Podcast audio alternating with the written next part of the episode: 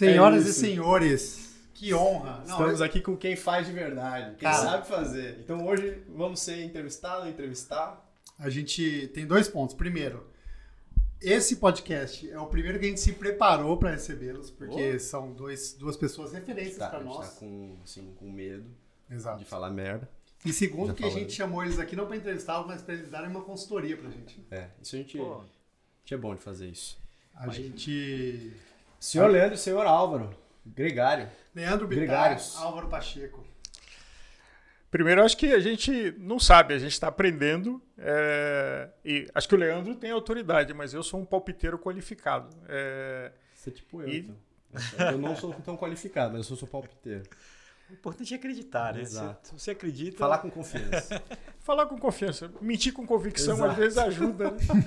É, mas é, e a gente está aprendendo também, é, e acho que fazemos parte de uma geração como a Z2, é, de criar coisas diferentes, é, entendendo o que, que o público quer, é, ou tentando entender e aprendendo e melhorando. Mas eu acho que estamos todos juntos, filhos dessa geração de quem está fazendo coisas diferentes. Ah, por isso que dá certo, porque tem essa humildade de saber ouvir e saber que não sabe tudo.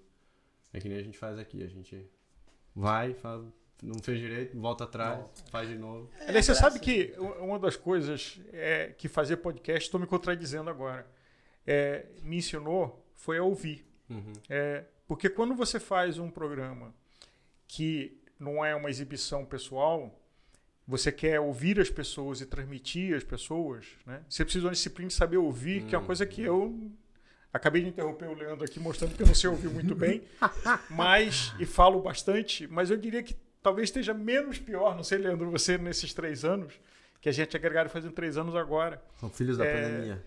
Nós Somos filhos da pandemia, 100%. Inclusive, na- nascemos e permanecemos remoto. O nosso escritório é um aplicativo colaborativo Que legal. é, e com gente em vários continentes, até o próprio Nicolas que vive pelo mundo, né? Mas eh, eu diria que uma das coisas que a me fez foi talvez ser um ouvinte menos pior. Eu não posso dizer que eu virei um bom ouvinte, mas um ouvinte menos pior. É, é exatamente isso. Acho que esse é um objetivo importante quando você. Vocês aqui. é, vocês podem pegar a palavra e sair falando sem parar e sem o menor problema. Mas o importante é trocar, é, é ter essa oportunidade de ouvir e às vezes aprender alguma coisa que complementa. É, na Agregar a gente tem isso e, e com vocês, aliás, né? É, antes de mais nada, agradecer essa retribuição, porque vocês já estiveram lá com a gente, estão sempre disponíveis, estão sempre aptos lá. O último programa com o Nicolas sobre altitude foi super bacana. E, e o Momento C2 também, que foi nosso projeto do tour do ano passado, Sim. que foi muito legal. Então, Já Que são conexões, também De, de projetos desse ano, de todo esse ano. Vamos. Ah, vocês- como é que tá? Vocês já estão se mexendo para isso? Então, estamos o Leandro aqui fazendo a pós-graduação dele lá na É. Desporte, com a narração todo Pois dia é. de bandeira a bandeira. Parabéns, isso é legal. É, Publicamente aqui eu já falei você, mandei mensagem, mas tá brilhando, cara. Tá Pô, muito legal. Junto com o Sidney White, É. né? Então, É. lá na plataforma, eu acho que é, é o tripé. E o Leandro, a quem eu torço há muito tempo de pegar o conhecimento e a capacidade jornalística dele de estar no ar é, e dar uma opção para o ouvinte de língua portuguesa, o, o espectador. É, e na Gregário, a gente fazendo coisas no Instagram, é, também narrando a corrida no Instagram é, e deixando lá no destaque. Então, foram coisas que meio que nasceram do tour do ano passado e a gente está seguindo e achando formatos. Aliás, tem, tem coisa engraçada desse aprendizado, né? Porque dentro do limite do fair use, né, do que você pode usar um- uma filmagem de terceiros, eu comecei a fazer uma coisa de assistir às provas e depois fazer um resuminho de 90 segundos para colocar no Reels do Instagram. Ah, que né? legal.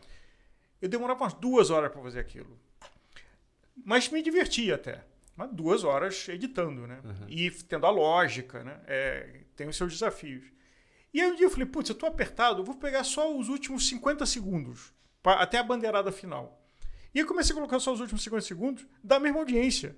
É uma coisa engraçada. Você contar o jogo inteiro ou só mostrar o final do jogo, é, dá um resultado de engajamento similar com uma fração do trabalho. Que que é isso? É claro que precisa assistir tudo, então. Pra saber contar como chegou até o final. Para saber né? como é que contar, senão você fica ali meio perdido no É. tiroteio.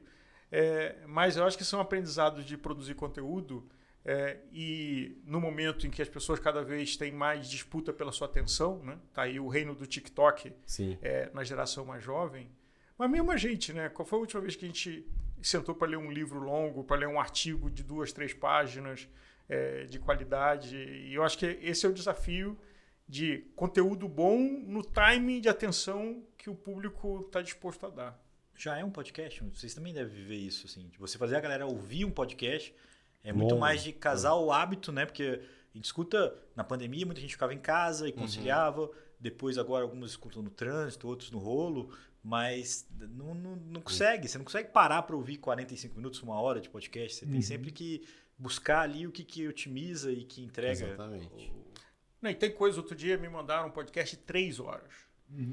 Mas é um podcast de três horas muito bacana, porque é a história do nascimento da LHMV, que é a mãe, uhum, o cara mais rico do mundo hoje, né, que tem todas as marcas de luxo. Vitão. E a história desde o passo zero, é, que começou pela Dior, que eu não sabia, é, e com a visão de fazer licenciamentos. Então não é vender mais perfume Dior, é vender o óculos Dior, é vender o lenço Dior, é vender o chaveirinho Dior.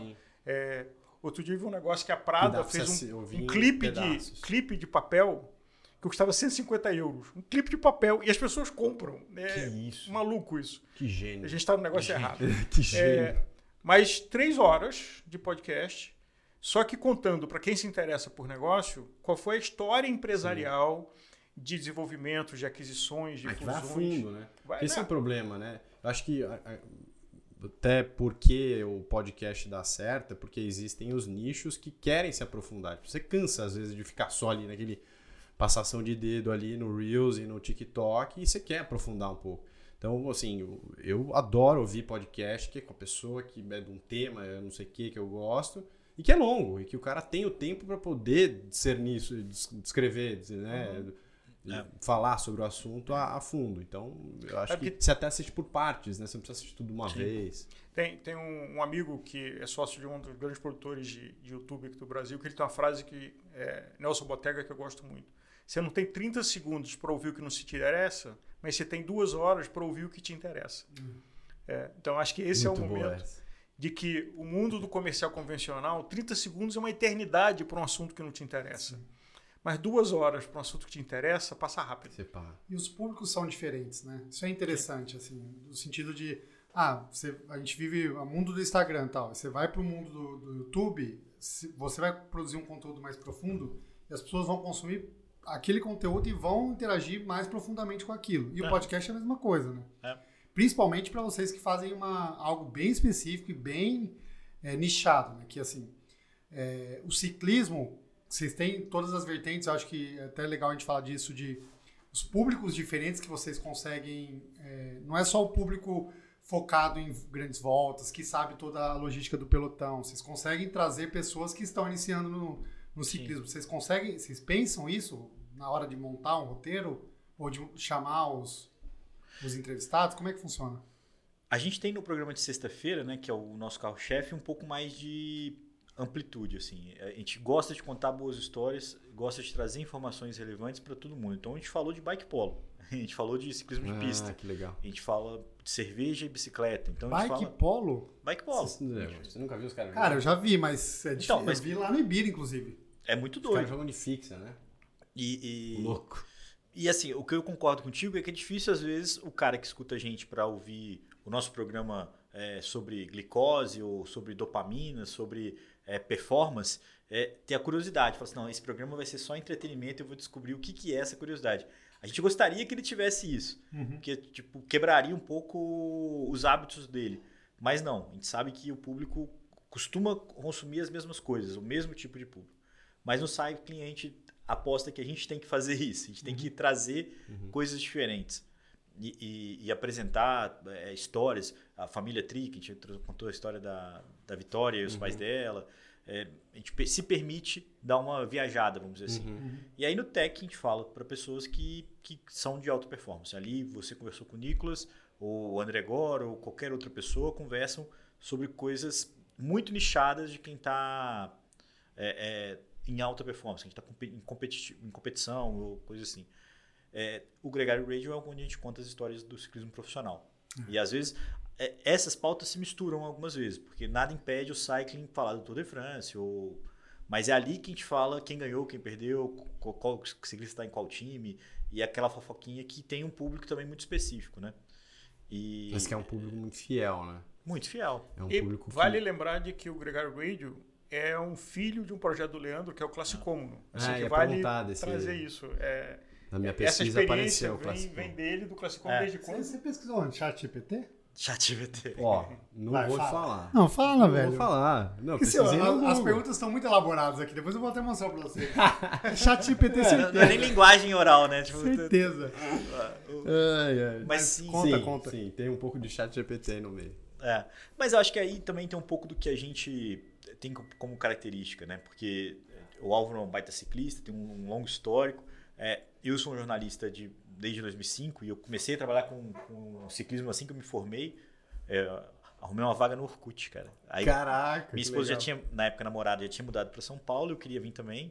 Aí eu me inscrevi num curso da Casper Libero, porque eu queria ser jornalista esportivo, estava claro. Mas eu trabalhava com futebol, trabalhava com outras coisas. E aí tava lá no Orkut um anúncio da vaga e era na VO2, que faz a O2, né? a Sim, mesma sim, editora. E eu, no primeiro fim de semana que eu viria aqui para o curso, eu arrumei um emprego. Eu já não voltei para Juiz de Fora, que é minha cidade natal. E ali eu logo construí uma identidade com ciclismo competitivo, com o, o tour e tudo mais. Meu editor na época falou assim: ó, é igual futebol, cara. Você tem a camisa, você tem o, o- o capitão, você tem o líder, você tem o, o, o time que tem mais peso, tem o time que entra mais michuruquinho, tem o time que só revela o talento que o time grande vem e rouba. É a mesma lógica. E aquilo foi muito louco, porque eu, eu me encantei com aquilo e comecei a ficar mais é, identificado também. Porque à medida que eu gostava, as pessoas também Antes consumiam. disso, você não, você não era tão envolvido. Não, não. Nem, nem, Natação, nem tinha mais. o DNA dele é natação. Ah, você nadava? É, nadei, nadei, nadei muito tempo. E ciclismo não. Não. E aí, eu nem, nem sab- mal sabia andar de bicicleta. Caraca. Na, na minha adolescência. Não foi aquele cara que veio do, Era do ciclismo, é. ciclismo? E, e, e na natação, sim, eu me dediquei mais e fui, foi quando eu descobri que eu queria ser jornalista, porque atleta não ia dar, assim. Mas o. Na época que você decidiu virar médico, né? Não ia dar pra virar por... É, mas é um outro, um outro tipo de problema. Mas depois eu vivenciei as coisas do, do ciclismo também. Mas no, no fim das contas, o que é legal disso é que eu acabei muito focado na competição, na, na- nessa experiência. Então, depois minhas opor- oportunidades de trabalho também foram nesse sentido. Entendi. Né? E, e por isso o Classicom. O Classicom foi uma oportunidade. Eu já estava fora, eu saí do, do meio do jornalismo por uns anos. E aí o Edu Gasperini, na, na época na Specialized, falou: pô, vamos fazer um podcast, mas tem que ser de um minuto, cara. Dois minutos no máximo. Que era um boletim diário do tour. E, e ficou muito louco, porque deu certo, só que o pessoal começou a pedir mais. né? Ele não queria só dois minutos. Não, queria. Já era o clássico humano, isso, não. Era, era um projeto com, o- com a marca da Specialized, Tá. chamava Aletour. Tá. E era só, pra, só num grupo do WhatsApp da, da, Entendi. da Specialized. Entendi.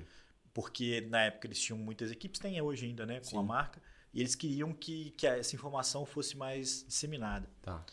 E, e aí eu voltei pro ciclismo. E logo, nesse período, eu só, eu só trabalhava de 4 em 4 anos, porque a, a Band me chamava para fazer as As Olimpíadas. Olimpíadas. né? E aí eu voltava, fazia um pouquinho e tal, parava de novo. E aí, com isso, eu voltei. Logo, o Álvaro teve a ideia de fazer o podcast. Assim, foi, foi, eu, eu, o, o Classicon deu certo, foi super bem recebido, assim. Uhum.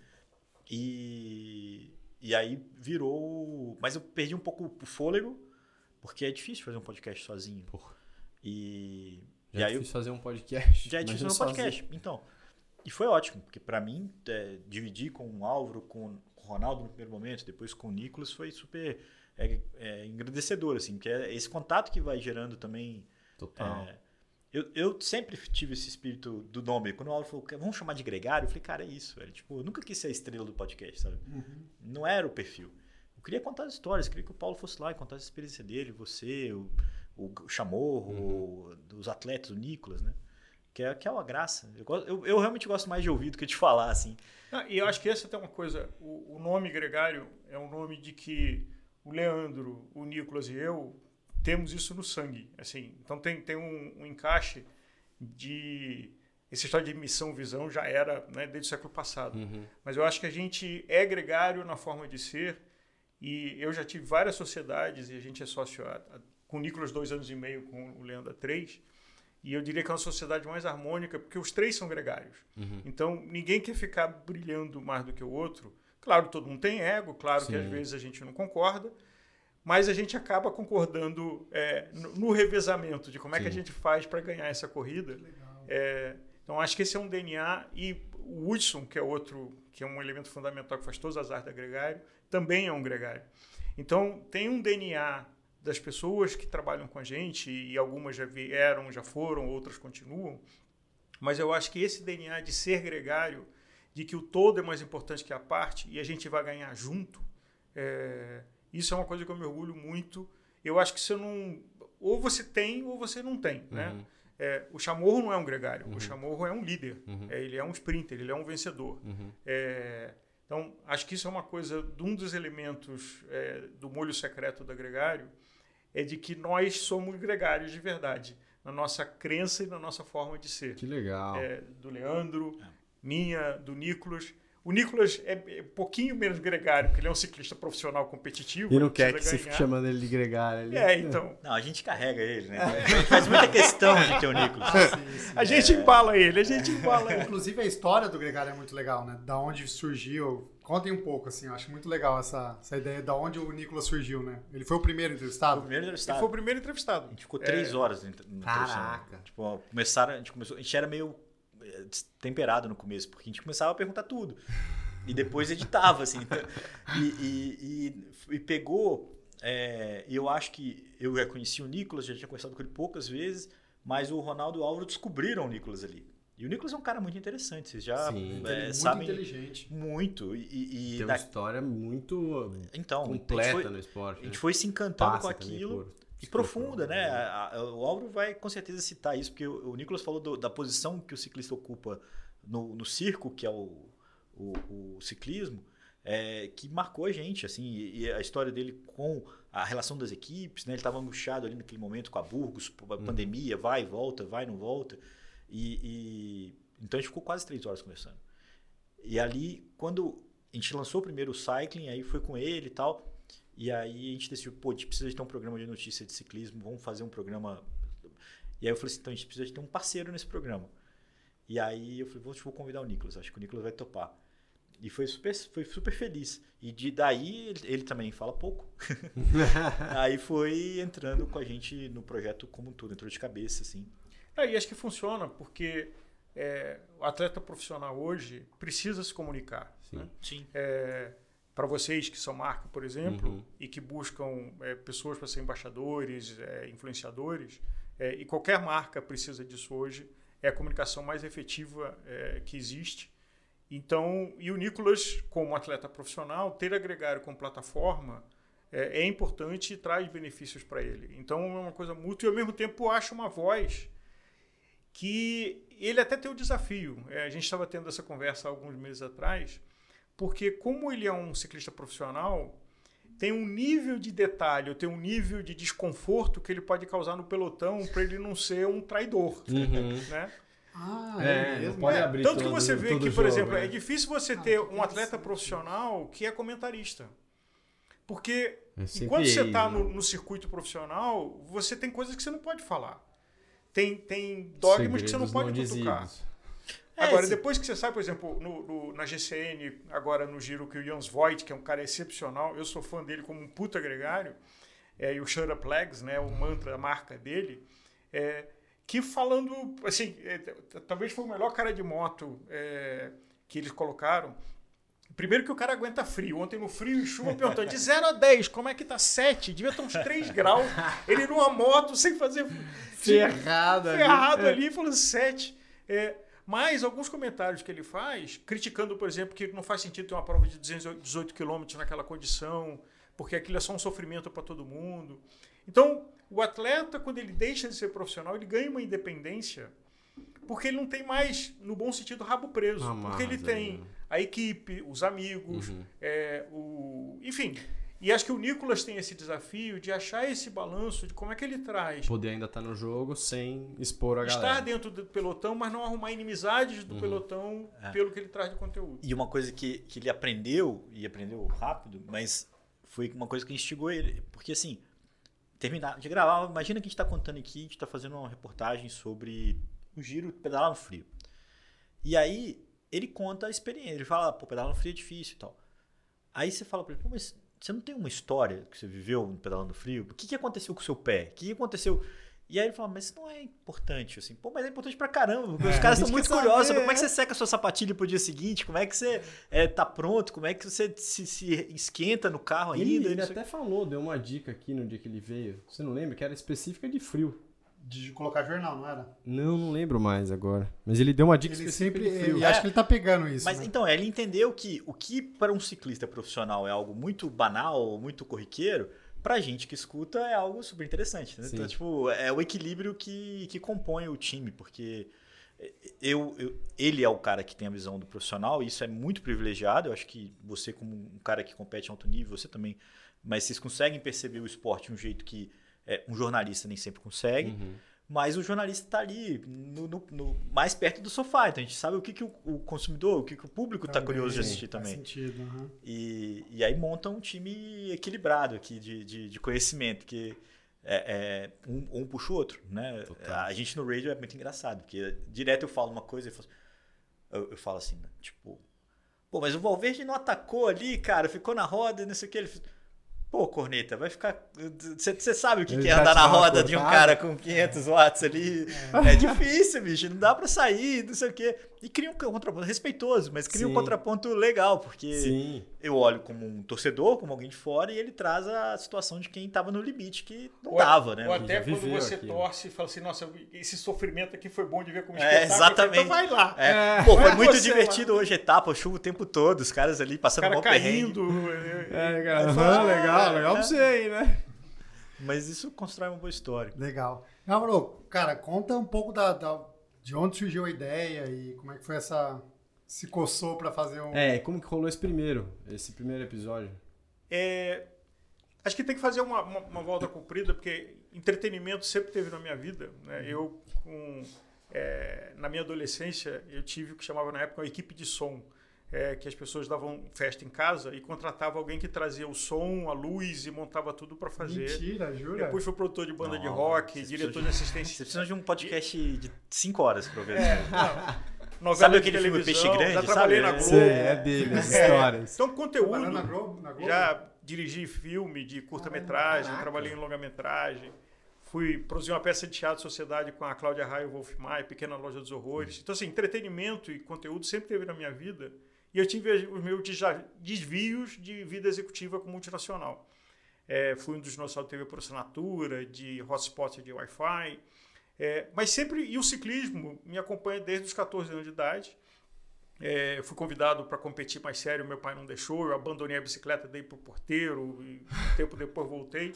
É, mas esse conteúdo está em outros lugares. E, uh, durante a pandemia, um amigo que trabalhou em publicidade, é, que é o JP, que estava em Londres, naquela história todo mundo se reconectando por Zoom, né? a gente marcou uma conversa. Aí ele chegou uma hora e falou: Puta, essa conversa tá tão boa, vamos fazer um podcast? Eu nem sabia o que era podcast, estamos falando no começo dos anos 2000, né? é, 2020. É... Eu falei: Vamos, mas no dia seguinte ele marcou, a gente gravou uma hora e meia. É, na quinta, aí na sexta ele publicou a primeira edição do Giro Podcast, do JP. É, e aí publicou Aí liguei para ele segunda-feira assim, quantos plays deu? Ele falou, 230. Eu falei, caramba, 230 plays, um negócio de duas pessoas que não são conhecidas, que não foi anunciado, é, numa plataforma de streaming que você não destaca. E aí me deu um insight que ali tinha alguma coisa. Que eu acho que o fim da mídia impressa deixou todo mundo que tem um hobby órfão. Uhum. É, porque você tinha uma revista de, do que você gostava, uhum, né? E às vezes total. várias, acho que cada um de nós deve ter assinado várias revistas total. do que gosta e que ficou órfão porque esse mercado ficou impossível. E eu falei, vou. E eu já vinha uns três anos conversando com o Ronaldo Martinelli, da Five Ways, para fazer um canal de YouTube. E tendo a referência de GCN, mas tendo a consciência que era economicamente viável, pela consciência do tamanho do mercado publicitário é, de bicicleta ou de esporte no Brasil, uhum. é, no mundo também. Né? Uh, e aí eu falei, puxa, aí tem Aí o nome Gregário é um nome que eu já namorava há algum tempo, inclusive eu tinha pensado em fazer um marketplace de produtos de bicicleta chamado Gregário. Na época eu era sócio da representação Aços aqui no Brasil, é, mas tinha guardado o nome para mim. Uh, aí eu saí registrando propriedade em tudo que é lugar, em todas as plataformas que existiam, site, é, para Ah, marcar preparou. território. Ah, boa. É, então, no Instagram, no YouTube, TikTok, Clubhouse, assim, tudo que tinha, inclusive até hoje, deve ter uns 80 propriedades que a gente tá lá, não usa, mas são nossas, né? É, porque pro- A visão de, de digital... empreendedor, né? Exato. É, e aí, depois que eu estava com tudo isso amarrado, é, a primeira pessoa que me ocorreu foi o Leandro, que eu conheci no VO2 e que me convidou para fazer uns artigos na época. É, inclusive, acho que o primeiro artigo falando de Granfondo Nova York Foi. É, foi um artigo feito por mim, que aí, chamou a cara. atenção dos brasileiros, como Que era uma legal. prova. A gente foi lá para foi a Pro pedalou lá um pouco lá e ficamos morrendo de vontade de fazer essa prova. Então, eu fiz 2011, 12 e 13. Eu fiz três anos. E aí, em 11, na de 11, eu escrevi um artigo para a VO2. E a- até pouco tempo atrás, os brasileiros eram o maior estrangeiro. é, porque se pensar na conveniência, talvez é um dos poucos granfondos. Primeiro tem a graça de ser para Nova York. Uhum. Dá para fazer um bate-volta de ir na quinta e voltar no domingo, né? Quem tiver mais econômico e pressionado. É, o teu custo, você não precisa alugar carro, o deslocamento é simples, o fuso horário é uma hora só, o clima é... Assim, tem um pacote de coisas que o Gran Fundo Nova York, Manhattan, né, o original, é, a gente até teve a oportunidade de ter o Uli Frum é, na Gregário, é, falando sobre doping, que é um assunto que ele é um, entusiasta Que sincero. legal. Mas essa foi uma conexão... Antidoping. é, Sim. é antidoping. É, A essa foi- favor. essa foi uma conexão de um dos artigos que é, é, eu me oferecia e o Leandro aceitava na época da VO2, e desde então a gente ficou amigo. É. E a primeira foi assim: tem que ser o Leandro. Eu já fiz várias vezes campanha para o Leandro é, quando eu tinha relacionamento com alguns meios de comunicação, na época de publicidade, é, do Leandro ter papéis. Infelizmente não aconteceu, está acontecendo agora na, na TGO, é, na, na DirectGo. E daqui eu falei assim: Leandro, vamos. E é um, foi engraçado porque eu já fiz um monte de coisa na minha vida. Estava fazendo uma conta outro dia, eu, agregaram meu 27 empreendimento, como executivo, empregado, investidor. É, e foi o único que eu não fiz plano de negócio, business plan. É, porque, Eu não fiz fazer dois também. então, é, as coisas de Eu verdade. tinha chat GPT na época. Não, isso- mas você sabe que é uma coisa? O planejamento é um amigo do medo. É, e se você parar para pensar muito, a razão é um, é um instrumento do medo. A razão não é um instrumento da coragem. Porque se você for ter a razão, estava vendo outro dia um documentário genial sobre 100 pés, que é o nascimento lá de Nazaré, Uhum. né, é, do, do McNamara. Assim, quando ele chegou lá em 2011, que ninguém entrava naquele mar, assim, porque todo mundo que chegava a olhar para aquilo assim, esquece, não É, vou entrar nisso aqui, vou Pra- virar um pra quê? liquidificador, para quê? É. E o cara foi lá, doido que ele é, né, o Robert McNamara. é, Então, eu respeito muito, o problema é que também a taxa de mortalidade é grande. Mas eu acho que a, a coragem, é, o mundo é feito de gente inquieta e corajosa, né? Muita gente só é reconhecido postumamente ou nem reconhecido, mas eu acho que isso que faz as coisas acontecerem. Porque se você for ter juízo, ainda mais no Brasil, é você fazer uma boa faculdade, entrar para um concurso de ser funcionário público e pronto. Virar uma, uma peça na máquina. E virar um, Mas é isso. um número. Você falou de, de Nazaré, tem um outro cara outro dia que falou, né? Que é o- o, mais próximo que ele chega aos deuses e o porquê que ele tá nesse planeta, né? Pra que, que você vive, né?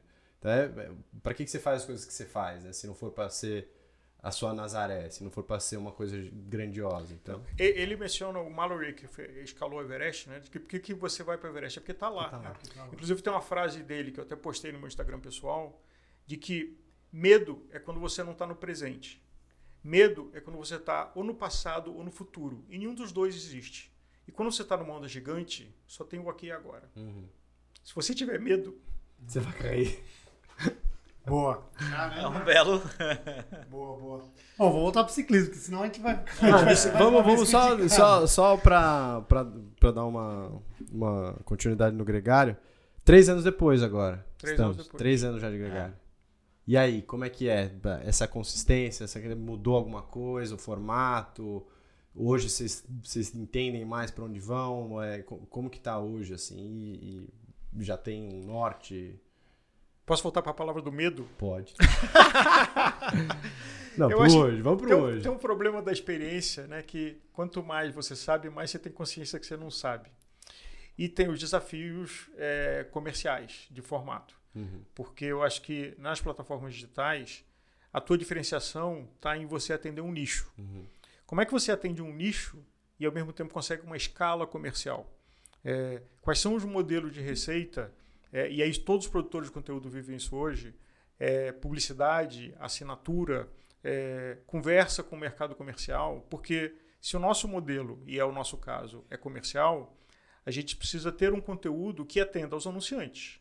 Mas como é que você atende aos anunciantes mantendo a isenção editorial?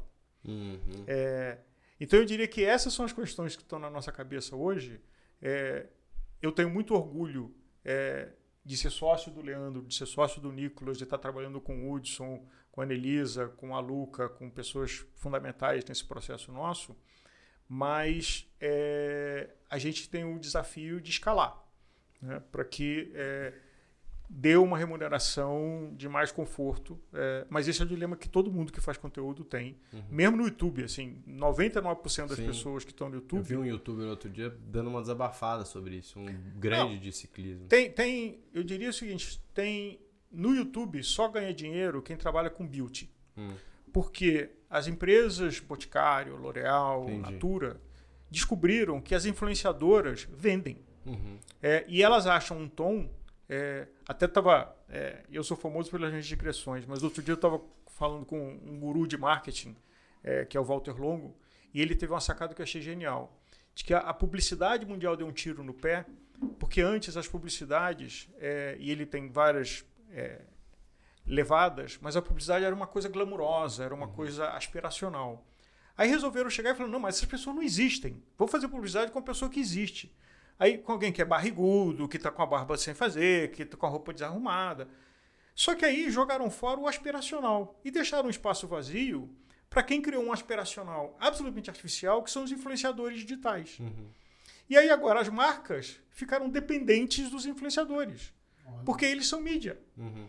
de um espaço que a publicidade, nessa história de não, vamos falar de pessoas reais, ninguém quer falar de gente real. Para gente real, eu olho no espelho. Eu não vou comprar um produto para me identificar.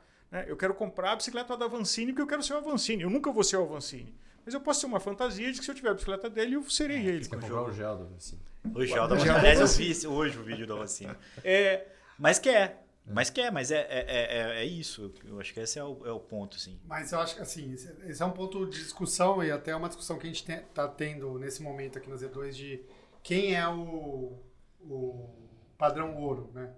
Dentro do esporte, eu acho que a gente tem esse essa impossível dentro dos, dos atletas profissionais. Né? Uhum. Então, essa questão do marketing glamuroso e qual, qual a diferença do, do influenciador e do profissional, né? Pra gente faz total sentido e a nossa marca é, não, a gente vai investir em atleta profissional. Nosso quem vai falar do nosso, quem tem poder de voz para falar da Z2 são atletas profissionais. uhum. Até porque a gente testa os nossos produtos e a gente pega referências e discussões com eles quando a gente pensa em alguma ideia. Acho que esse é um ponto É. Sabe, diferente do esporte. Né? o que pega aí é o seguinte: quando um, um profissional como o Avancini ou o Chamorro falam que ele usa ou você vê ele consumindo, você consegue notar em alguns momentos a verdade nisso. Quando você vê uma propaganda onde o. o- o- imagina, hipoteticamente, isso não aconteceu. O Chamorro fala assim: compre Z2, compre Z2, o gel que eu uso. E aí ele abre e toma, nem sempre você vê a verdade. Uhum. Então, a, a forma pode ser um profissional, pode ser um influencer, a forma é a mesma. Você tem que ver a verdade naquilo. Então, uma, uma influ- uma pessoa- um, um- um esportista barbudinho, barrigudo, não sei o quê, que abre o gel e toma e fala, putz, isso aqui me dá uma baita dor de barriga. Se ele tem uma comunidade que está em torno dele, aquilo ali vai ser. Total. vai aderir. Né? Eles vão Total. engajar naquilo. Se é um, um- Acabei de receber uma caixa desse gel, que é fantástico. Vocês precisam ver as cores dessas embalagens. Elas parecem com uma de uma outra marca super famosa.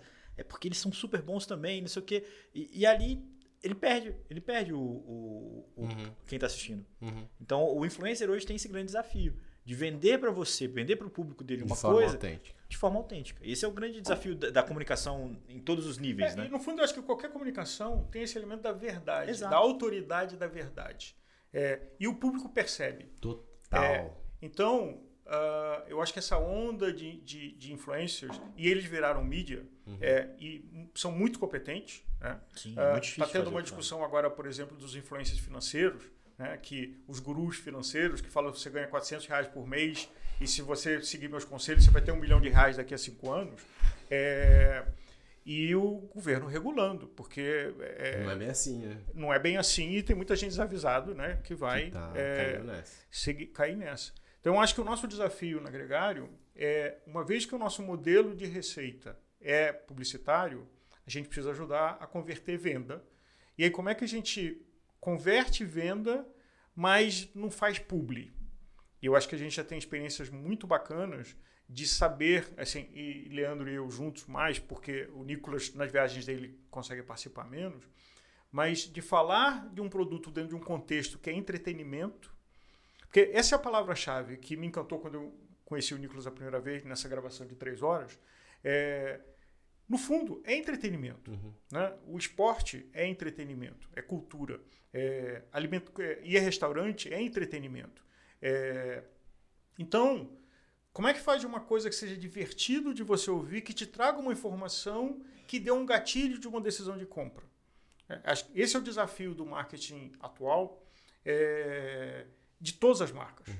Uh, como é que, e vocês têm isso com a Z2, não basta ter um produto excepcional.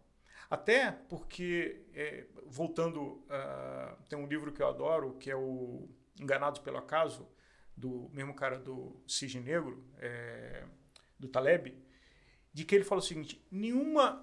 É uma falácia que nós somos seres racionais.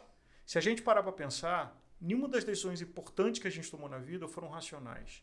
A hora que a gente casou, a hora que a gente conseguiu separar, ou a hora que a gente teve filho, que criou uma empresa nova, que fechou essa empresa, que trocou de carro, assim, que comprou um objeto, uma bicicleta. Assim, você, a bicicleta, ainda mais para os familiares, né? Você toma a decisão e depois você cria uma história racional em volta ali para que ela passe. É, mas o que faz as pessoas se moverem é a emoção. É, eu acho que aí tem essa discussão toda de inteligência artificial e de tecnologia, não sei o que lá. É, mas a gente acho que vai chegar, e talvez chegue rápido, mas que máquinas consigam entender emoções é, entender essa extrapolação de conexões que não são lógicas e óbvias, que é o que nos faz diferentes, especiais como seres humanos, eu acho que isso tem um chão. É, e também pode até uma ferramenta. Você já vê criações de conteúdo, de música, de filme, uhum. usando inteligência artificial. E estamos no comecinho. Acho que esse sol está começando a subir no horizonte, talvez como aconteceu quando nasceu a conectividade da ARPANET virando a internet com os browsers lá no final dos anos 80. É, ou Gutenberg quando fez a imprensa escrita, assim, tem momentos que revolucionam a comunicação. É, uh, o Gutenberg talvez tenha sido mais revolucionário, porque até ali o livro só podia ser feito por caligrafia, por pouca gente que sabia ler e escrever. É, então, ao fazer uma forma que se dissimila o conhecimento em escala, é, foi absolutamente revolucionário e eu compararia isso o rádio, talvez meio parecido, mas mais a internet e agora a inteligência artificial. Uhum. E com tudo isso, por quê? A gente está sentado aqui, ou o que nós estamos fazendo há três anos, se a gente resolvesse fazer isso há dez anos atrás, a gente teria que ter uma concessão de rádio, botar um dinheiro grande em estúdio, ter uma complexidade enorme para ser uma rádio. Uhum. É, em 2022... Não parava de pé num nicho não, específico. Não, em, em 2020, a gente fez isso com dinheiro do bolso. em um dia, dois dias. Você tem que ter um horário para assistir é. a gente. Exato. Você teria que ter um planejamento, que ia passar e ia, depois ia vir outra coisa. Ia demorar um tempo para você. Ou Mas... usar a fitinha para gravar. É. Mas até falando nisso e nessa autenticidade, é por isso que existe isso aqui. Porque antes de existir o produto, a gente gravava já um podcast porque a gente entendia que a gente precisava gerar alguma conexão dessa marca com o consumidor. Independente uhum. se fosse um gel, um, uhum. um pó, um, um líquido, o que, que é que fosse que a gente fosse criar, uma camiseta, a gente precisava trazer algum valor de conteúdo e autêntico para o cara. Então isso aqui ainda existe, vai seguir existindo, porque ele centra a gente no porquê que a gente faz isso e por que, o cara consome isso aqui. Por que, que a marca pegou rápido? Por que, que a marca né, tem marca internacional que o cara chega na loja, conhece a marca internacional, mas opta pela Z2 que está quase o mesmo preço que a internacional. É porque ele se identifica. E porque a gente tentou preencher essa lacuna aspiracional que a gente não via nos produtos, que era um pouco isso. As marcas nasciam indo para influenciador e meio que ignorava o atleta que estava lá, sabe, ralando, mas que tinha só 5 mil seguidores. É, eu discordaria de você porque eu acho que vocês têm um produto absolutamente. E não estou aqui fazendo merchan, não tem relação comercial. Tem que casar, né? A comunicação tem que, entregar, tem que... Não, não, Exato, mas, aquilo que mas você falou, o cara abre, toma tem... e passa mal. Não, mas na hora que você fala do, das packaged goods, né? das Procter Gamble, uhum. uh, das uh, similares, uhum. é, não necessariamente são os melhores produtos. Né? É, não necessariamente um homo lava mais branco. Uhum. Então, a indústria da publicidade foi vigorosa a partir dos anos 60 com as empresas de packaged goods, é, como é o caso da Procter Gamble. Aonde são produtos que têm baixo diferencial e criaram uma percepção para ter uma margem e dizer que o, aquele negócio cheio de químico aqui, que é muito parecido com o outro cheio de químico, é melhor e, portanto, você deve pagar sim, um pouco sim. mais. No caso de vocês, e eu acompanho o nascimento da Z2, a quantidade de pessoas dizendo que o produto de vocês era diferente. É, se você falar de um segmento isotônico, eu diria que a diferenciação é nenhuma, porque as pessoas que bebem isotônico. Primeiro, não, enfim, não vamos uhum. entrar aqui para não arrumar inimizade, mas eu acho que é um produto mais genérico de uhum. consumir em academia, que em vez de beber água, bebe um isotônico uhum. e que não vai sentir o efeito de performance. No caso de vocês, é claro a sensação de conforto gástrico, é claro a sensação é, de performance, é claro o boost uhum. saudável. Então, sem isso, acho que vocês não teriam a base. Agora, Sim. vocês tiveram a visão de desenho de empresa e de comunicação de desta base sólida de um produto com diferencial construir uma tangibilização Sim, de comunicação. tudo. Pô, fico até emocionado de ouvir esse, é. esse relato. Obrigado, obrigado. Não, mas é, é sincero e é um respeito é, pelo produto e pela empresa. De novo, não tem nenhuma relação comercial aqui, sem disclosure absoluto. É, mas um respeito de que eu que estou há 45 anos vendo e consumindo e vendo produtos nascerem, vendo produtos não sustentarem, né, como consumidor, é, não como produtor de conteúdo, é, de que o trabalho de vocês é único. É... Pô, tá, tá bom. É. não, Passa no caixa ali. Exato, vamos falar da. Qual é a treta do ano do ciclismo, então? Vamos falar do assunto que os caras manjam mais. Né? Cara, vamos, vamos, vamos, vamos de, de frente para trás, começar do atual, porque assim, eu, eu, queria muito falar da. Da história. Da história, mas eu quero vamos falar. Vamos falar da treta do ano. Quem, como que tá o ano, como tá se desenhando, como é que quem vai, vai ganhar. Vai você, vai. Eu não faço ideia, ah. por isso que eu tô perguntando pra eles. Porque eu faço ideia do que eles falam, né? Fala eu nome de, que eles falam. de três ciclistas, vai, três. Pogacar. Pogacar. Pogacar não tá MVP. Tá todo mundo no médico. Mathieu Van Der Poel. Quem tá liderando agora o giro, vai? Não sei. Quem tá? Cara, Você então. É, eu, eu, sei quem tava liderando, só que Caiu. saiu por causa do Covid. Né? O. O. o... Menino Renko. O Renko, Evano... Renko Eno... Evanopel. Outro dia eu perguntei pra ele quem é o melhor. Tem gente que fala Evanopel, não sei de onde tirar. Cara, ele tem quanto? 1,60? Eu acho que é teimoso. 1,60. Acho que é um pouquinho mais. E ele pedalou a, a, a etapa de TT com uma coroa 60, irmão. Ô, louco. Não foi? É foi. monstro. Ele é monstro. 60. O cara desse pesa quanto? E, e, chegou em primeiro lugar com Covid. É. E Tava positivo tá pra Covid. Rico, é. Pesa quanto um cara desse? 80 quilos? Não, não. não. Quem 80 60. É. 60 gordo. Imagina, subir em cima de 60 ali, velho. Não, ele é muito grande. Ele é muito forte. Foi a, o, a, o NP dele? 6 ah. watts quilo? Uma coisa assim, não foi? Deve. Não. Normalmente é, é público, eu, eu né? Muito... Ah, se diz que acima de 6,7, 6,8 é indicação que tem alguma coisa ali turbinando, mas é... eu não acho que esse número é público do, do NP dele. É, não. 6 é o mínimo. É, pra... é 6 é o. 6 é você. Não, hoje, quer dizer, não sei quando vai ao ar, mas se você acompanha uma etapa é, dessas grandes voltas, né, e outro dia eu estava vendo uma, a fuga estava ali rodando soltinho, que parecia que a gente estava passeando aqui na ciclovia.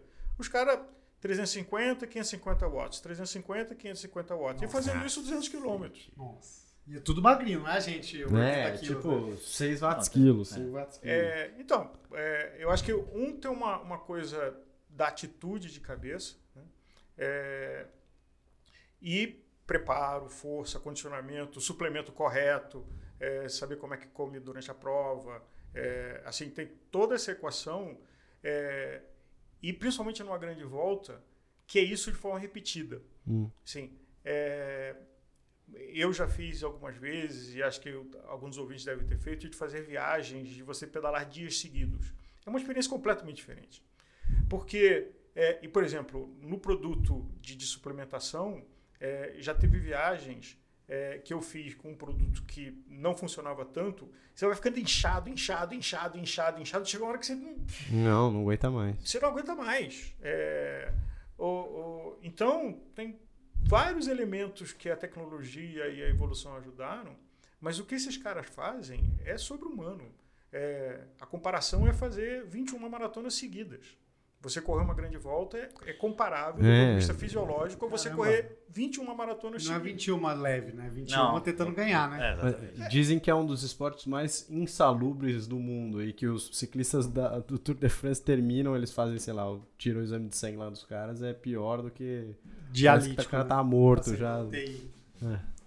Porque é, um esforço sobre-humano. É sobre-humano. É, e por isso que eu acho que é, tem um assunto polêmico de doping, né? E Então vamos entrar grande Rola doping? Lance Armstrong, Lance Armstrong, é, se rola doping, sabe que tem uma coisa que toda vez que eu conheço Ele é o grande vilão ou ele é o bode expiatório que abriu, escancarou a porta pra tudo também? Não, olha, Porque é, rolava. Eu, eu aqui com a mania de biblioteca, É. é, tem um livro chamado é, Spitting the Soup, Cuspindo na Sopa, que eu recomendo ler. É sobre a história, história? do doping no século XX. Tá. É, e aí dá um podcast sozinho, a gente já falou isso no agregário.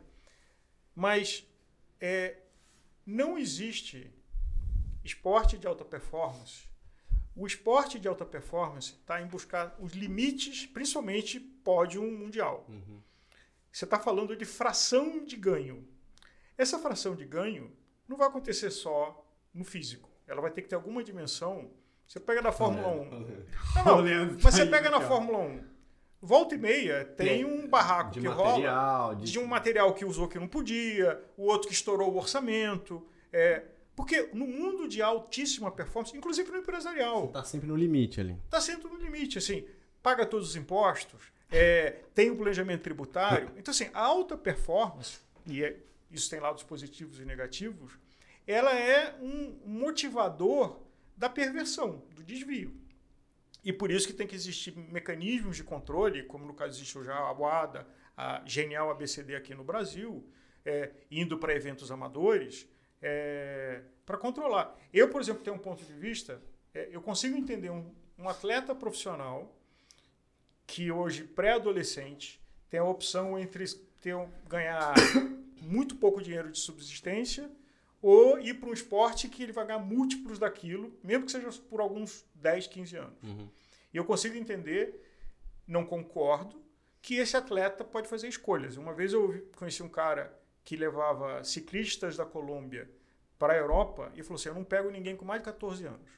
Porque com 14 anos essa pessoa já foi apresentada alguma coisa e não tem volta. Porque tem um elemento placebo do psicológico, né, de você usar doping. Ele não volta atrás. E não volta atrás. Então até os 14 eu sei que dá para controlar que esse garoto não experimentou Esse era o nada. problema do ciclismo de até bem pouco tempo atrás. Uhum. Todo ciclista partia do princípio que o outro estava tomando. Então queria tomar porque o outro estava tomando e ele precisava É, acompanhar. Ou... prejudicar aqui. É, então. Nossa, esse, esse momento, se chegar a esse É. nível, acabou a história. né? É, então, mas é o, é o que, que é o você- que se faz. É o, é o- Então, era o mas- consenso da época. E, e- e só te interrompendo, a, a grande esperança que a gente tem é o medo do cara cair. Na hora que a gente não tem o medo do cara cair, acabou. Aí é uma. Yes? É uma Todo- busca pela melhor, all, né? pela melhor forma. Quem, quem se adapta melhor à gasolina ali, né? Porque fica, fica uma loucura. Então, o risco de cair é a única forma que a gente tem de tentar evitar que a galera passe do limite.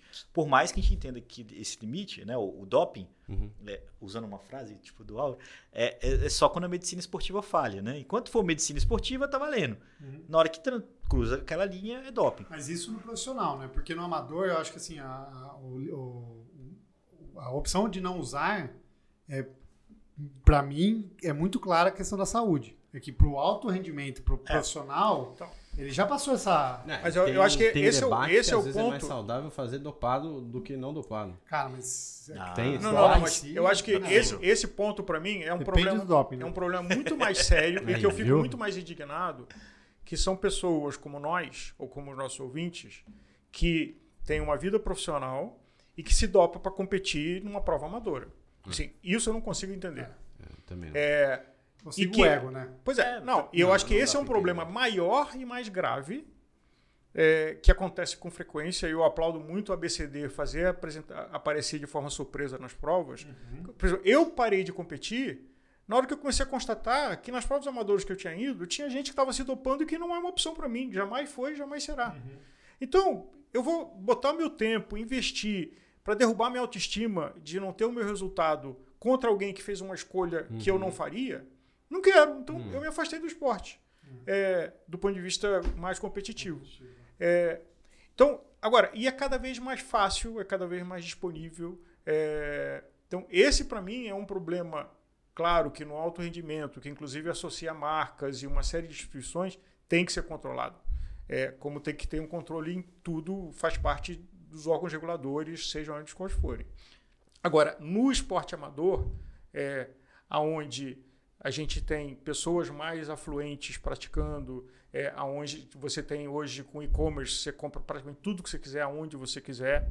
É, e esse uso pela vaidade Assim, esse eu sou indignado. Esse eu sou, assim, tem zero tolerância. Eu conheci um cara. Como é, assim? Vai dar pela beleza, assim, você diz? Pra fazer bonito no, Nossa, no grupo. Ah, tá, pra, ficar bonito, assim. É, tem um, um, cara que eu conheci, hum. é, eu já mencionei ele em programa da Gregário, que era um cara que não dava nada, de repente começou a andar muito. Hum. É, e aí, fomos conversar um pouco, o cara estava tomando EPO com a dosagem feita pelo dentista dessa pessoa. Puta merda. E comprou uma máquina de hemodiálise de 7 mil dólares para fazer hemodiálise em casa. Disse, cara, você vai morrer, você tem o teu negócio, você tem a sua família. Que imbecil. Mas era vaidade. E, olha, isso não é tão exceção é, no mundo do que esporte medo, amador. Cara. Assim, eu acho isso de uma imbecilidade assim, é, é injustificável. É, é injustificável. É. é por quê? Porque, é, e o Leandro tem é, uma definição ótima assim, de quais são as situações que geram um momento de doping, né? ou propício a doping. Hum. Mas eu diria que alguém que não viveu uma vida esportiva e tem uma frustração disso, tem no doping um falso atalho para conseguir essa autoestima. Que vai cobrar um preço bem caro. Mas que não está pensando. Nossa. Porque a frustração é. dessa, dessa vaidade é quem sempre ficava no gol na hora que escolhia time, né? E que. Você, é, né? Agora eu quero. Eu sempre ficava no gol, mas nunca me dopei. Não, não fui jogar bola, fui pedalar. Eu sou esse assim. É, mas eu acho que é, é, é isso. Então, assim. A, é, o, o doping no alto rendimento faz parte do jogo. E faz parte dos órgãos de controle de reprimirem ao máximo. O, o Spit in the Soup, ele fala uma coisa interessante de que teve um momento em que o Comitê Olímpico é, entendeu que precisava ter um nível de tolerância para o espetáculo permanecer. Porque se o espetáculo é o quê? É cada vez ter recorde sendo quebrado. Para quebrar recorde, alguém tem que estar tá fazendo uma coisa diferente. Ou uma Não é só no diferente, ou é a gasolina diferente. Ou a gasolina diferente. É, e é um conjunto de coisas. Em qualquer modalidade Sim. de atividade, seja ela uma empresa, seja ela uma atividade de alto rendimento, o diferencial ali do topo do pódio, das três posições do pódio, é. Alguém está fazendo uma coisa um pouco diferente dos outros. Não é só a natureza. Não, ele não acordou mais cedo só. Eu, eu, eu penso muito diferente. Assim. Eu sou um não atleta. Assim. Eu sou um cara que gosta de esporte, que brinca, mas que não, não compete. pedala também. Pô. Menos, muito pouco. Mas eu, eu fico extremamente possesso. Por exemplo, você é um cara que desempenha, você consegue resultado.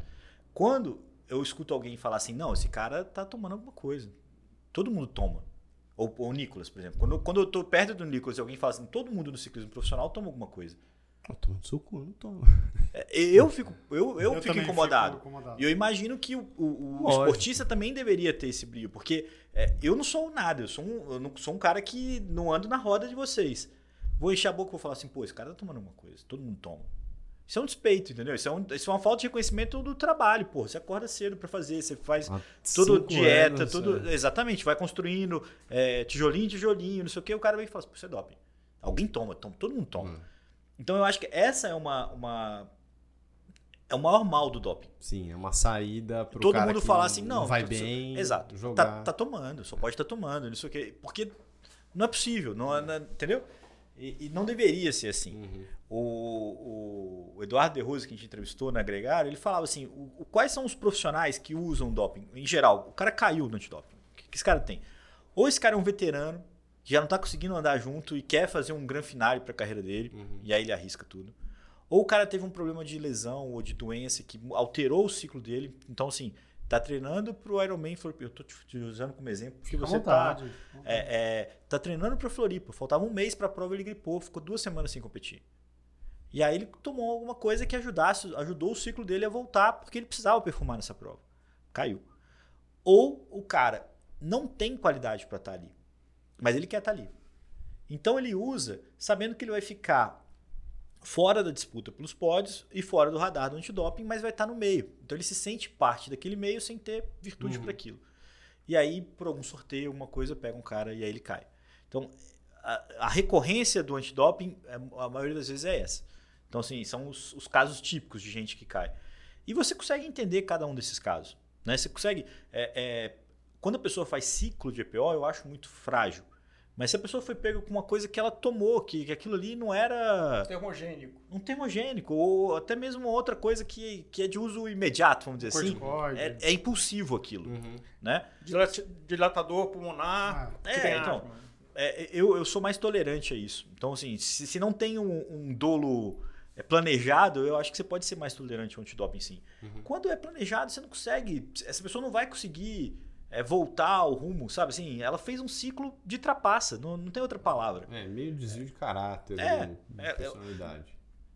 se não seja desvio de uma fraqueza, né? Ela te- teve ali uma fragilidade na, na, na, na noção de- do que Que é difícil voltar. é difícil voltar. Você vai uma mentira e é o lance. É E- a história que você vai, você vai aumentando e vai tornando aquilo mais sofisticado. E as histórias que a gente ouve até é que tem um efeito placebo, né? De que quem começou a, se- a se dopar Acha e que não vencer, consegue fazer. fala assim, se eu parar, eu não vou mais. Ah, com certeza. Deve É, ter uma coisa de. Então é um Não, vício. dependência, Virou uma dependência. dependência. Agora, só voltar à tua pergunta, porque esse é um assunto que a gente já tangenciou na Gregário e nunca fez, porque é, Lance Armstrong, é, a minha opinião, e eu não estou falando como Gregário, estou falando como Álvaro, eu acho que não está em nenhum desses quatro casos que o Leandro mencionou.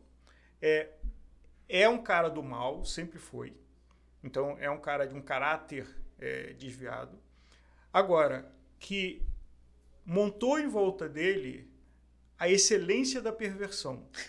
Caramba. Mas é muito, É um ele, é muito, ele é muito competente, cara. Ele você não foi pode negar extremamente isso. competente em montar uma quadrilha. Então, o que os outros faziam de forma amadora, ele fez de forma profissional.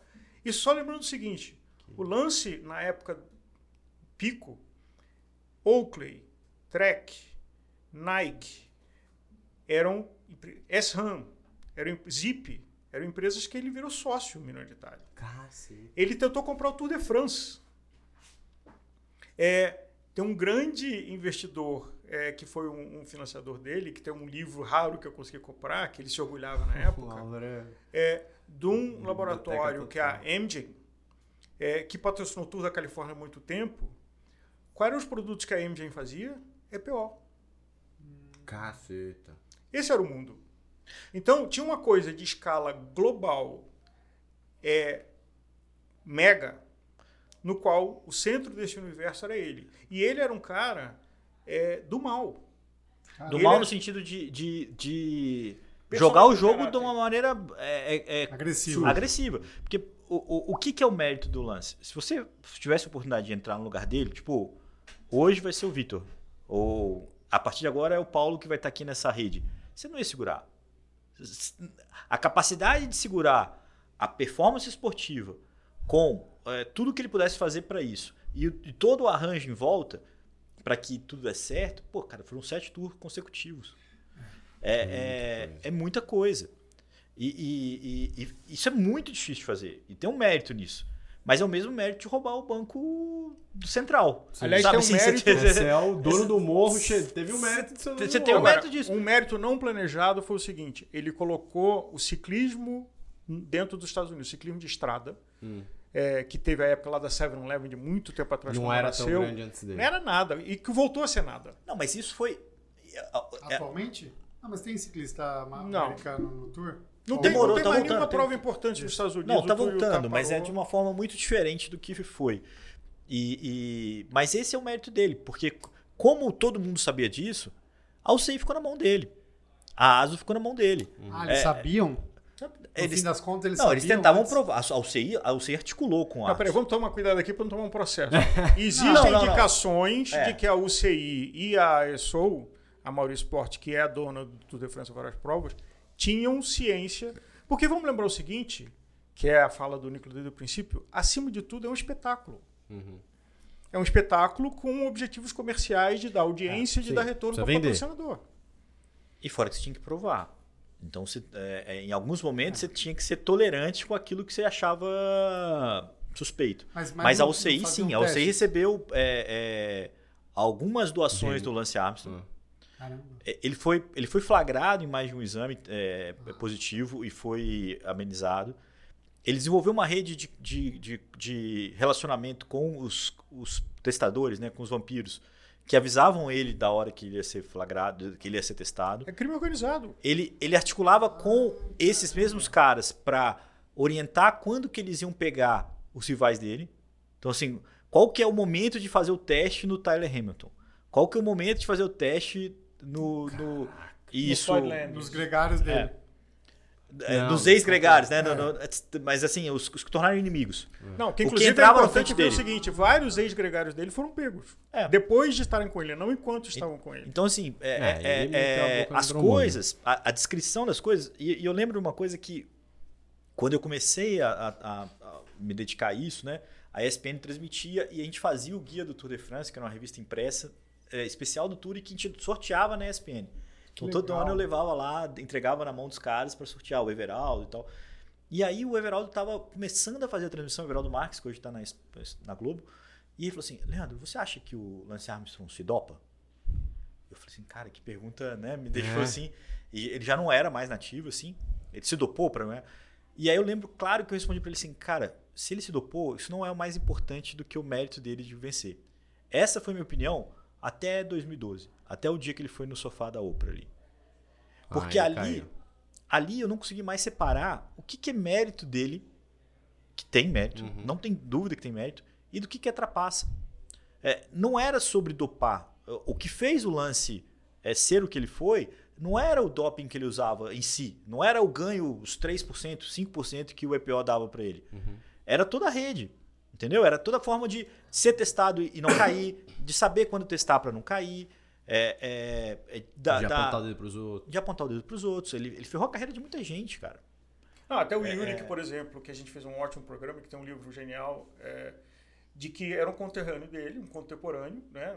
tão ou melhor fisicamente, fisiologicamente do que ele. Tinham problemas lá de cabeça, mas não conseguiu montar uma rede é, e que o livro menciona coisas da empresa de telecomunicações alemã, Deutsche Telekom, é, que patrocinava a equipe que fazia vista grossa para as coisas que aconteciam. Então, assim, é, foi uma época. é, acho que primeiro lembrar do espírito intersulpa, assim, doping não tem nada de novo. As pessoas usarem substâncias, é, anfetamina, até os anos 70 vendia em farmácia se consumia como energético, né? E déficit de atenção, tem um monte de criança viciada porque os pais davam isso para ele no- no- é, nessa época.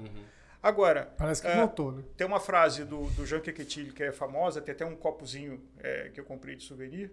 O Jean Quequetil foi um cara dos anos 60, 70, que chegaram numa coletiva de Tour de France e falaram assim, vem cá, tem doping no Tour de France?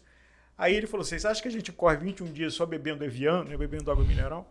Parece aquela história lá que perguntaram para um soldado no Vietnã, assim, tem problema de droga no Vietnã? Não, tem droga à vontade para todo mundo, não tem problema nenhum. É. Então, agora, o que o lance tem de diferencial é como ele se comportou. Ele criou, construiu. E esse tem um mérito do mal. Uma rede. Ele pega, pega mal forte, né? tá aí. Não, é o Darth Vader mesmo.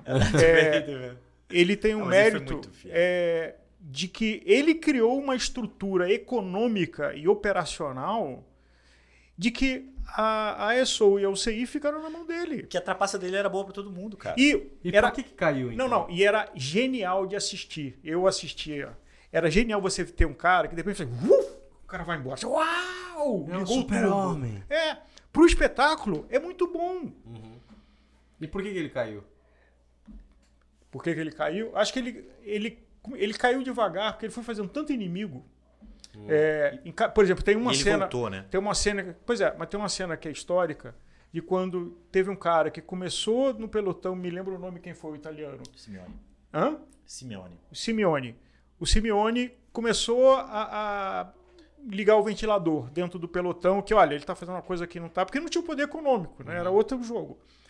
Aí um dia o Simeone fez uma fuga numa etapa de uma grande volta. O lance foi pessoalmente fechar a fuga, encostou do lado dele e falou assim: olha, enquanto você começar me perturbando, você não vai escapar nenhuma vez e você não vai ganhar nada. Ah, ele deu uma. Ele tirou o cara da fuga. Tirou o cara da fuga. Ele era camisa Pro- amarela. pro ele dele, foi lá assim, foi buscar pelo prazer dele e falou assim: cara, quem manda aqui sou eu. É. Você tá começando a, a- a me incomodar, merda. só pra você entender, você não vai ganhar mais nada. Então, Eu sou o dono do jogo. eu sou do. E ele A é do bola é dono do jogo. Então, é, Agora, por que, que ele caiu? É, eu diria que, primeiro, essa quantidade de inimigos, e aí quando você junta muito inimigo, por mais forte que você esteja, qualquer ditador já viveu isso, né? É, e segundo, talvez eu acho que o- o- a gota d'água dele foi o Floyd Landis. É, e ele voltar. Assim, se ele tivesse aposentado Então. ficado quieto, porque o que, que acontece? Você parte do princípio que todo mundo se dopava, né? Então todo mundo se dopava, quem caía ficava é, indignado com aquilo, porque não era para ter caído, né? Tipo, o Marco Pantani em 99 ficou possesso, demorou, nunca mais se recuperou de ser retirado do giro por um exame atípico, né? É, o Floyd Landis caiu porque teve um dia ruim, aí foi exagerou no dia seguinte e foi pego. É, foi pego depois de ganhar Tour, isso foi uma tragédia. Mas ele, ele depois que ele pagou o preço dele, né, perdeu o título e foi ali, ele queria voltar. E, e o Lance tinha voltado. E o Lance falou assim: não, você não tem lugar mais no esporte. E aí, um cara que é pego por testosterona, é, é, ele caiu por uma coisa de uso não muito planejado, assim. Não que ele não usasse, mas ele caiu ali de algo que ele usou para corrigir o, o- o colapso que ele viveu. Ele começou a ficar indignado com aquilo. Ele falou: pô, por aí, eu fiz parte do seu esquema anos. É, eu paguei pelo que eu fiz. E eu não tenho lugar no esporte, você não quer vi- viver associado comigo? E aí aquilo ali criou uma birra que o Floyd Landis trouxe quando o, o Tiger lá, que era o cara da, E foi quem começou a. começou a investigar e tal. é, ele cons- conseguiu provar certas coisas. O Tiger ouviu os outros, os outros ciclistas ao redor do lance, os caras foram confessando. Ele foi é, falando assim: ó, beleza, entre falar e, e não falar, você. é, eu te dou uma pena mínima, você vai pagar seis meses, vai dar tudo certo. O Rincap, o Danielson, os. Agora, só uma coisa do Floyd, porque eu acho que ele é um elemento central da decadência do lance. O, o Floyd Landis era um cara superlativo, do ponto de vista fisiológico, mas de uma, de uma religião, se não me engano, Amish, muito restrita americana. Sim. Assim, de padrões muito, muito estritos. Sim. E quando ele foi pego no doping, a família dele, todo mundo expatriou ele. Ele virou um. Aqui você não pisa mais. Aqui você não pisa mais, você não é mais filho da gente, você manchou de todo mundo. Nossa. Então o cara estava abandonado no esporte e na vida social. E aí ele foi procurar o Não lance que podia ter dado 5 mil dólares por mês pro cara fazer Sim. alguma coisa. E o cara aí. tava perdido. Não era nem a grana. Era tipo assim: Era- esse cara era merece o aceito. perdão, esse cara, esse cara se aceita, entendeu? E aí ele descobriu o seguinte: essa, esse assim foi o fio da meada, do mesmo jeito que o Al Capone foi pego por sonegar imposto.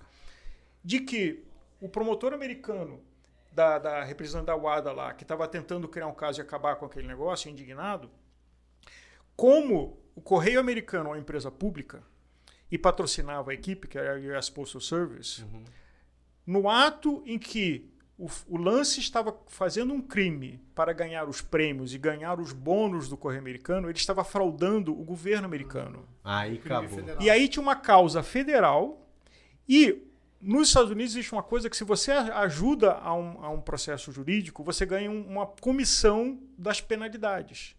Então o Floyd viu ali uma coisa dele ganhar uma grana. Caraca. Então a costura da derrubada veio por aí. De que o Floyd, que estava ferrado, Não abandonado, duro, morando num trailer. Tá morando num trailer. É, chegou o promotor e falou: Cara, se você fizer a delação aqui, Tem comissão. você vai ganhar uma comissão de tudo que o, o Lance foi obrigado a pagar. Tanto que ele montou uma equipe depois com a grana. É mesmo? Sério? E uma. Que coisa o, louca. o- mas e aí, uma coisa assim, o que o Lance fez, apesar de tudo isso que a gente está falando, não, não tornaria ele banido do esporte. É, o que ele fez já tinha é, prescrito. Ele poderia ter perdido no máximo dois títulos. Ele seria, acho que 2003, que, que, da, da causa, 10 anos atrás, uma coisa assim. Ele continuaria, sei lá, tetra ou pentacampeão e tal. Ele não, ele não, ele se negou a participar das audiências. Ele, ele não, não- o processo correu a revelia. Que ele tinha tanta sensação que ele era dono de todo então, mundo. o, Nossa, o- não- o- o não Lance Armstrong não foi banido por doping. Ele foi banido por processo que foi aberto contra ele nesse contexto aí, pelas provas que se tinha na época. É, ele não, não, apareceu, não apareceu no julgamento. Ou não, seja, não, não, não- Foi julgado culpado. foi julgado culpado. E, e por isso ele foi banido. Então, assim, ah, outros ciclistas não foram banidos. Até tem um ou outro, mas eh, não foi banido por doping. Entendeu? É, é- tem uma série de interpretações aí que. que Por crime. Foi por Foi crime. por crime. Foi por corrupção. Foi, é, Crime os- federal americano. é. E- e- e- e por isso que. Ah, mas outras pessoas usavam doping na época do lance. Cara, todos caíram. Todos caíram. Tanto que não tem um segundo. no- O tour não deu o prêmio pro segundo. Ficaram em branco. Ficaram em branco. Não tinha como você dar. Quantos, quantos tour tem? Sete, né? Sete. Sete que não tem campeão. Não tem campeão. E é justo, eu acho que. Porque É... os de baixo também caíram. Não, não, que os... não, não diretamente caíram. Não mas- caiu, mas tinha séria indicação de que se fosse olhar a fundo ia. É, não Então, seria. organização não deu pra ninguém. Caramba. Uma cara. mancha, né? De sete Não, teve. anos. Qual foi o tour da Festina? Que 98. Foi um ano antes do lance. Pois é. Não, um dos motivos, desculpa. Por que, que o lance deu certo? Eles tinham tido um escândalo absurdo em 98, que pegaram lá os carros vindo da Bélgica trazendo doping. Você tinha tido o caso do Pantani em 99, no Giro, que tinha vencido o Tour e o Giro em 98. É, e aí rola o Tour. O Lance Armstrong volta do caso do câncer dele, tinha ido bem na volta e tal, estava indo bem. Testa positivo para cortisona. Qualquer outro ciclista, em qualquer outro contexto que testa positivo para cortisona, fora, você está fora, você, você não podia ter usado. No caso dele, eles quiseram abafar, eles aceitaram um TUI lá póstumo de que ele podia usar.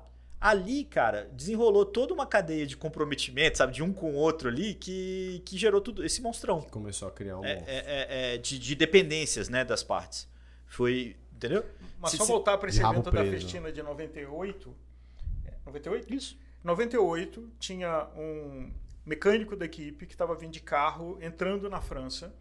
E alguém denunciou que nem tem fronteira na Europa, né? Mas na hora que ele passou ali, pararam ele e o carro dele estava entupido de substância dopante. e aí, no que entupiram, o cara faz- deram um- uma, uma dura nele e ele contou tudo. Aí no que ele contou tudo, não, isso aqui é pra equipe, não sei o que lá, achando que ele ia se safar porque tinha uma coisa de impunidade. É. Na hora que foi largar, eu estava viajando na Europa nessa época, eu nunca vou me esquecer. Várias equipes, no que for o que ele for pego, que a polícia ia vir em cima, porque na França, não sei se na época já era, tráfico É crime. é, é- é tráfico de droga. É, é Substância dopante e cocaína e crack é a mesma coisa. E na Itália também. Então, Caceta, então foi preso. preso.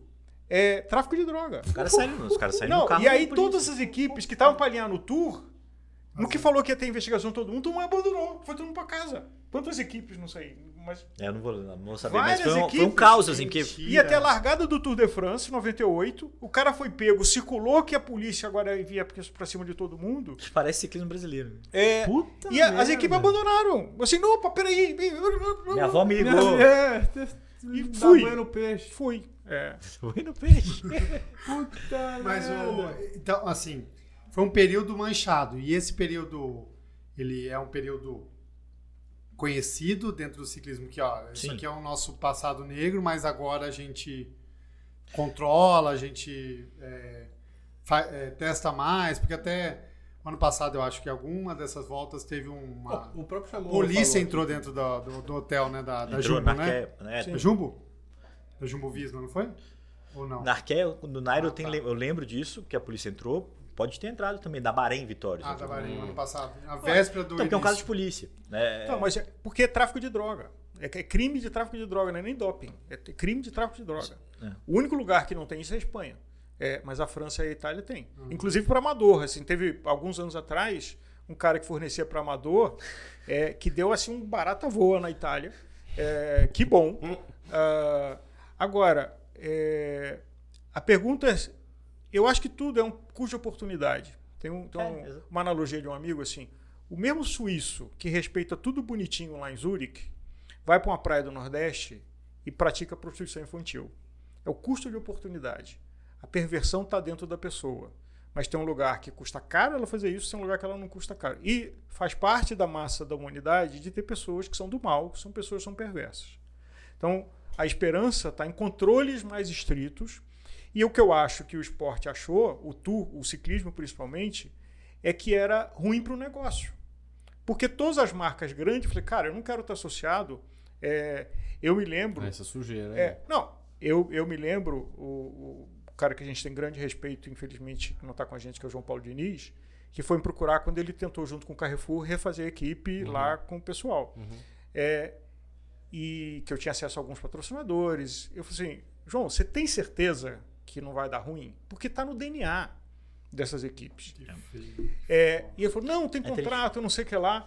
Eu assim, porque o problema, como é uma coisa comercial, você precisa de grandes marcas associadas. Uhum. E a grande marca chegou uma hora e falou assim: eu não vou mais patrocinar equipe e prova, então vamos, então a gente tem que subir a barra do controle.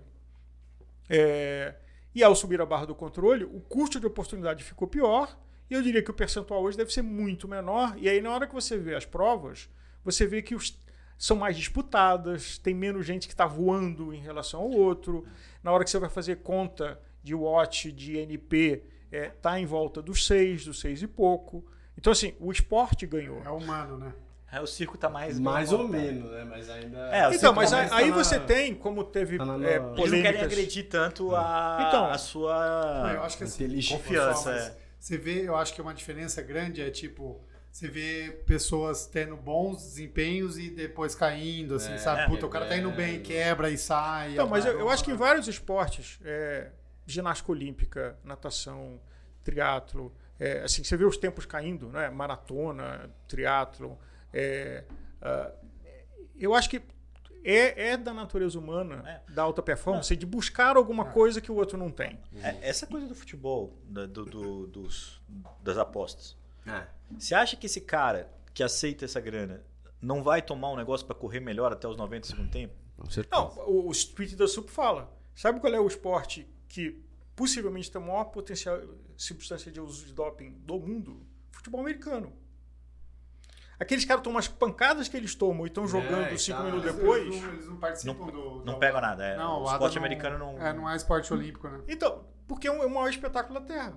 E, mas agora eles estão tendo uma, uma ação interna de, de controle. Sim. Então, tá, pois tá é, mas eu, acho que esse é um bom exemplo. A quantidade de dinheiro envolvido no futebol americano. Uhum, é, é, no beisebol teve, assim, no, be, no beisebol teve escândalos de doping. mais caro é o Super Bowl. É, agora, cabe, é, talvez a mensagem para a gente deixar aqui é o seguinte: é, a consciência de cada um, porque eu acho que a gente está falando aqui muito mais, tem muito mais amadores do que profissionais Total. no mundo. Uhum. É, e para mim, o que é tóxico é a gente passar a mão na cabeça, é às vezes a gente até apoiar comercialmente alguém que a gente sabe que tem indicações que está usando uma substância simplesmente para ganhar dinheiro ou simplesmente por vaidade. Uhum. É, isso para mim é muito grave. É, porque tem mais, é, é a mesma coisa que você fala, é, o usuário recreativo de droga é muito pior do que o viciado, porque o viciado é um doente que tem que ser internado. Agora, o recreativo, que é o que faz o tráfico de droga funcionar no é mundo. que financia. Então, eu acho que o recreativo é um problema muito maior do que o viciado. É, e eu acho que o que o livro Spirit da fala é de que, infelizmente, a gente está vivendo um momento da história da humanidade viciado. Porque a gente toma um remédio para acordar, a gente toma um remédio para comer menos, a gente toma um remédio para digerir melhor, a gente toma um remédio para fazer sexo, a gente toma um remédio para dormir. Então, assim, e a indústria de suplemento, né, uh, do que vocês fazem parte, mas do lado do bem, é, multiplica. Uh, então, uma coisa é a suplementação, a outra coisa é buscar algum artifício. A substituição. A da substituição. É, de que você não dorme, Sim, ah, toma isso aqui que você vai dormir só três horas por noite, e acontece muito em mercados competitivos, né? É, das pessoas que não dormem e tomam um monte de coisa, a saúde vai pagar um preço em algum lugar. Sim, essa conta chega. É. E chega rápido. E chega rápido e chega cruel. Assim, eu vejo, às vezes, falando do lado do bem, nesses, nessas décadas, vários amigos meus que entraram na obsessão do esporte, de se apaixonar pelo esporte, e eu quero mais performance, não sei o que lá, e começa a botar um volume 15, 20 horas de treino por semana, chega seis, oito meses depois, a pessoa assim, uf, larga o esporte. Larga. É padrão.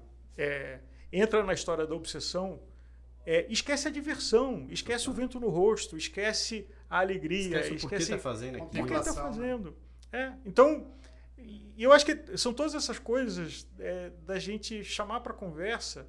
Assim, lembra do prazer, lembra da saúde, é, lembra de se alimentar bem, lembra de dormir, lembra de fazer é, isso por muito tempo. Né? Exato. É, eu acho que essa que é, para mim, pessoalmente, que não sou um atleta superlativo de alto rendimento, mas é, é, o uma que me reflexão encanta. legal mesmo, porque assim, o esporte de alto rendimento ele é punitivo, né? Ele é, você está sempre devendo, né? Você está sempre, putz, eu podia ter feito melhor, eu quero treinar mais. E aí a- essa pressão é muito grande, né? Tem um, estar um. aqui na- na- nas refer- referências de diversão, a gente fez até dois podcasts sobre isso. Tem um, documentário que o Michael Phelps eh, produziu chamado O Peso do Ouro, tá na HBO. É, e ele e é Michael Phelps, né, que tem sei lá quantas Olimpíadas e uma tonelada de Bilhões medalhas. de ouro. E ele fala sobre. Ele tem uma analogia que eu acho que é muito bacana. A gente até fez um programa com a Jaqueline Mourão sobre isso. De que o processo do atendimento é uma esteira rolante de identificar o talento, potencializar esse talento, depois jogar ele fora. E aí, quando acaba esse pico, então um dos caras nesse documentário fala o seguinte: você no Olimpíada, você ganhou ouro, você tem seis meses de atenção da mídia, patrocinador, não sei o que lá. Você ganhou prata, você tem quatro meses de atenção. Você ganhou bronze, você tem um, mês de atenção. Você chegou em quarto lugar, na semana seguinte ninguém sabe quem é. A diferença são dois, três segundos. São quatro anos de vida, dois, três segundos. E aí, o que é a cabeça desse atleta de segurar essa situação? Porque no momento você estava no meio daquele estrutura genial, e o Phelps viveu isso, né? e ele relata isso, e de repente acabou a Olimpíada, aquele bando de gente te assessorando, te ajudando, não sei o que lá, cada um vai tomar sua vida até começar o outro ciclo. Então, assim, esse looping, que é muito cruel. Total, imagina, você deixa de ser pela paixão e vira pela obrigação. E, e aquilo te envolve, né? E quando você vê, você está fazendo concessões e articulando Total. coisas que, que não era o caminho original que você queria ter traçado. E acho que aí volta o que o Leandro falou lá do The Rose, de que às vezes você começa um ciclo de volta, ele não está embalando do jeito que você precisaria ou gostaria. Vamos dar um empurrão aqui.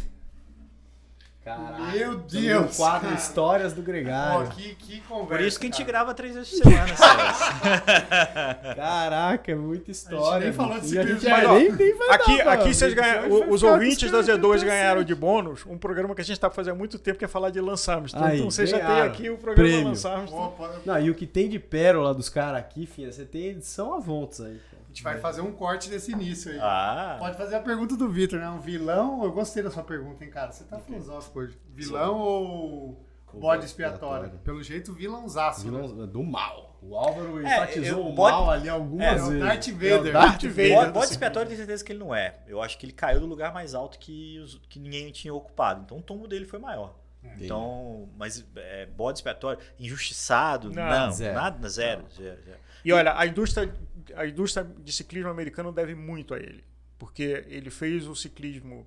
é, nunca se vendeu tanta bicicleta, nunca se falou de tanto ciclismo nos Estados Unidos. Então, ele gerou riqueza é, para o ecossistema de, de bicicleta das empresas americanas no- nos Estados Unidos e no mundo. Se vocês tivessem a oportunidade de falar que o Michael Phelps é uma farsa, ou o Michael, o, o Bolt é uma farsa, o que o Messi é uma farsa, ou que o Mark Allen. Djok- Djokovic é uma farsa.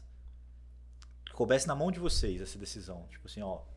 Você pode virar essa página aqui e mostrar que o cara enganou, enganou sempre até aqui. Rafael Nadal. Que dúvida difícil. Você faria isso? Nossa, é difícil. Nossa. Essa, essa era a questão que a ASO, que é o CI, todas elas Aí mostraram o cara na- no momento ainda, né? Não, Exato. você destrói um mito e que esse mito está gerando é, valor econômico. E, e te pra- afeta. É, imagina. Total. Não, assim, óbvio, a questão óbvia ética, sim, mas puta merda, olha o tanto que isso carrega. Então, cara. É, mas a verdade é sempre o melhor caminho, né? Não, é, tu- tudo bem, mas é, é, é que isso pesaria, assim. Você Sim. fala, puta, mas peraí, olha o será tanto que. de gente que se envolve, emprego, É, é. dinheiro, Sabe, marca, sabe que tem é. uma, uma situação hipotética assim? É, você achou uma carteira no meio da rua e você viu de onde caiu e você vai lá e devolve, né? E tinha mil reais nessa carteira. É, você achou a carteira no meio da rua, teu filho está doente, você precisa mil reais para um remédio que você não tem para pagar para salvar a vida dele. São duas situações de comportamento ético e moral que não é tão fácil de julgar. É, eu, eu, eu consigo é, é, é, relevar vários casos de doping. Várias pessoas que eu consigo entender exatamente o caminho que fez ela tomar aquela decisão errada. E é por isso que várias pessoas pagam. Então não é branco no preto. Não é branco no preto. É por isso que é tão complicado interpretar o ADA, ABCD, ou por isso que as regras são tão frágeis. As frágeis assim, tão minuciosas. Porque é, é, e, fora que tem um segundo ponto que é a pessoa cumprir a pena dela e ter o direito de voltar, né? Assim, é, é poder se arrepender, poder retomar o esporte. Mas é, é muito, é muito difícil de, de aceitar alguém que sistematicamente construiu isso. Você abriu uma porta que eu lembrei agora. Eu fiz uma conversa com o Fernando Solera, que é um médico referência dentro do doping do Brasil e trabalha Sim. FIFA. E ele falou uma coisa que eu achei bem interessante, Luciana. A BCD, a UADA, quando encontram um, um, uma substância adversa, ela quer ouvir o que aconteceu. Uhum. Ela não, não sai é, punindo e escrachando, não, não. Sei, porque a, a, a, pergunta veio. É, um, eu abri uma caixa de pergunta e um, um cara escreveu no Instagram: ah, por que, que demora tanto para punir? Né? É. Não, porque a gente quer ouvir, a gente quer entender o que aconteceu. Não, e tem um rito isso. de justiça. Porque na hora que você.